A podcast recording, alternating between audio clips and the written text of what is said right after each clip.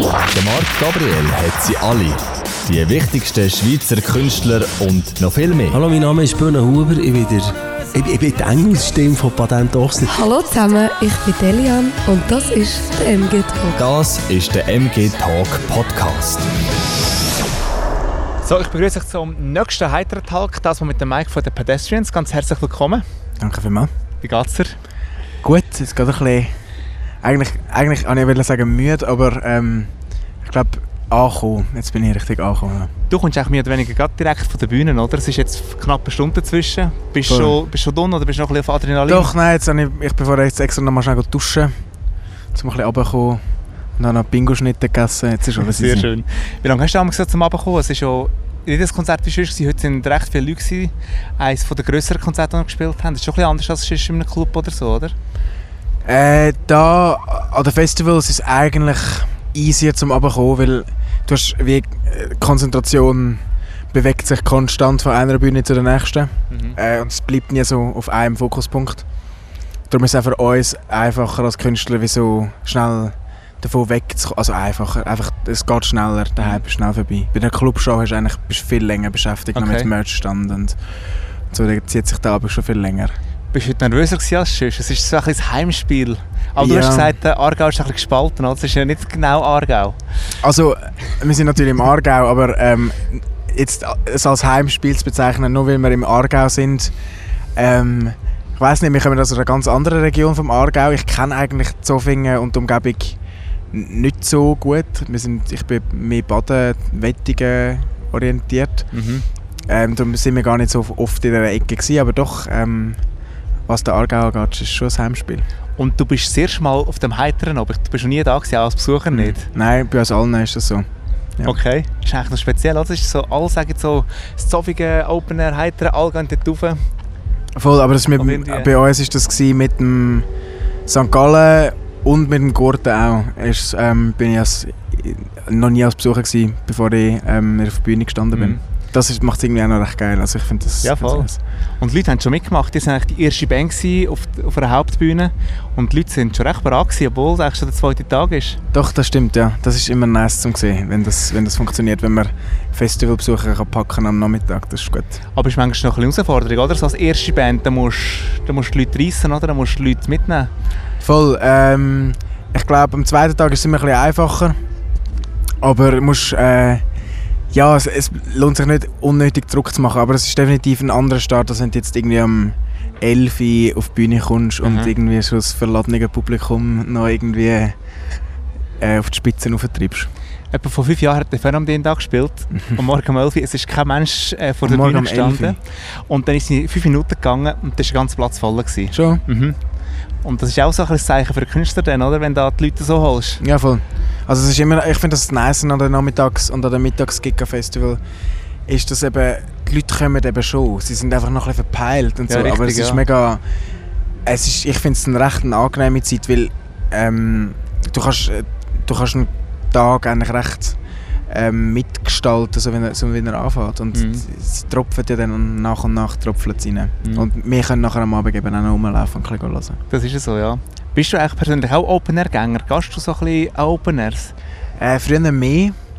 Jetzt, seit wir halt Festivalsaisons haben und viel rumtouren, ist es ein bisschen wie das Gleiche wie mit dem Ausgang. Es ist wie so... Ich sehe halt einfach konstant Leute am Party und am Ausgang machen. Ähm, und darum ist es wie so... Ich bewege, bewege mich ganz viel im Nachtleben, ohne dass ich selber das Nachtleben äh, privat jetzt geniesse. Mhm. Drum. Aber ich würde sehr gerne... Ich habe mir jetzt vorgenommen, für nächstes Jahr würde ich als Meld gehen. In Deutschland. Das ist, glaube ich, so das Haus... Haus äh, Es ist so, ein ist bisschen- wie Tomorrowland, einfach in klein, oder? Nein, nein, nein, nein. Es ist schon, es ist schon Band, bandorientiert. Okay. Voll. Aber einfach irgendwie wieder mal ein Festival für mich und dann, und dann ich mal ein bisschen weg wieder eine andere Festivallandschaft sehen. Sehr cool.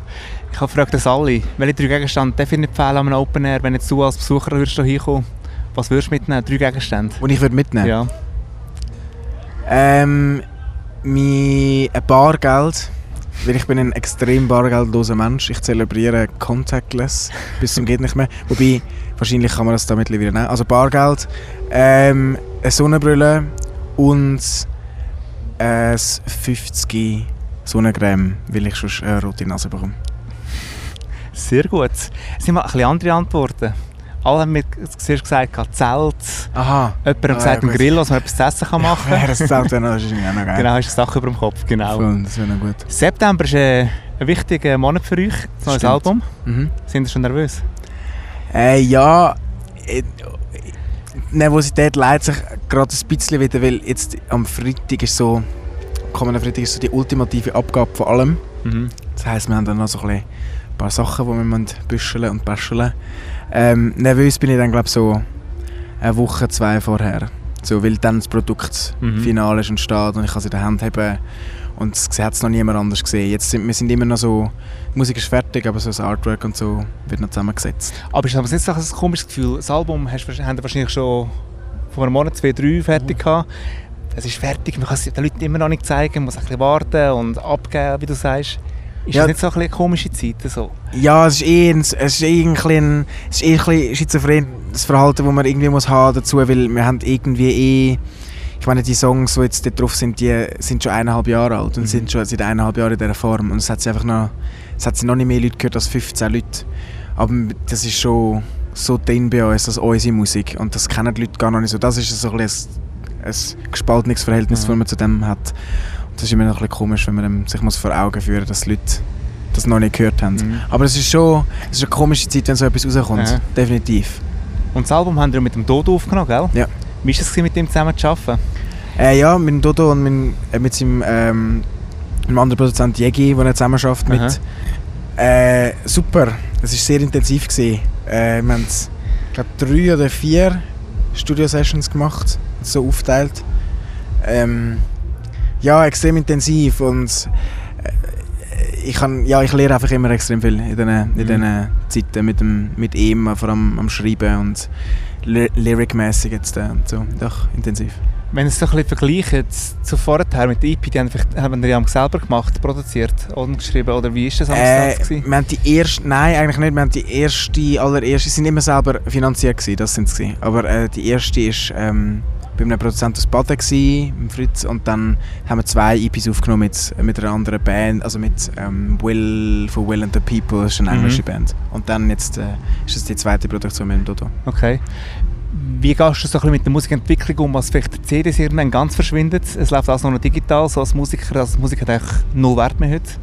Die Leute streamen es einfach nur noch. Ähm, ich glaube, es ist eine logische Konsequenz. Also ich konsumiere Musik inzwischen auch so, weil es einfach einfacher ist. Mhm. Äh, me- meinst du jetzt, ob es ein Problem ist? Ja. Also ich glaube schon, dass es ein Problem ist. Finanziell vor allem für eine Band, die einen Aha, riesen ja. Aufwand hat zum Voll. Beispiel und eigentlich fast nicht mehr zurückkommt.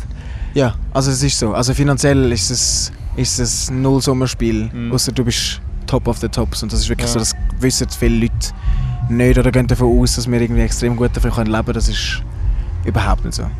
Aber ähm, ich finde es logisch, dass wenn man etwas so auf den Markt tut und es für so wenig Geld anbietet, dass es dann auch konsumiert wird. Das ist eine logische Konse Konsequenz ähm, davon. Mhm. Ich weiß nicht. Ähm, man müsste es halt einfach ein bisschen teurer machen. Also ich kenne die Lösung ehrlich gesagt auch nicht. Aber ähm, ja, das Geld ist ein Problem. Es ist ein, riesen, Ja. es ist ein Riesenproblem. Auch weil gleichzeitig auch Labels oder ähm, die Investoren fehlen oder weniger risikofreudig werden.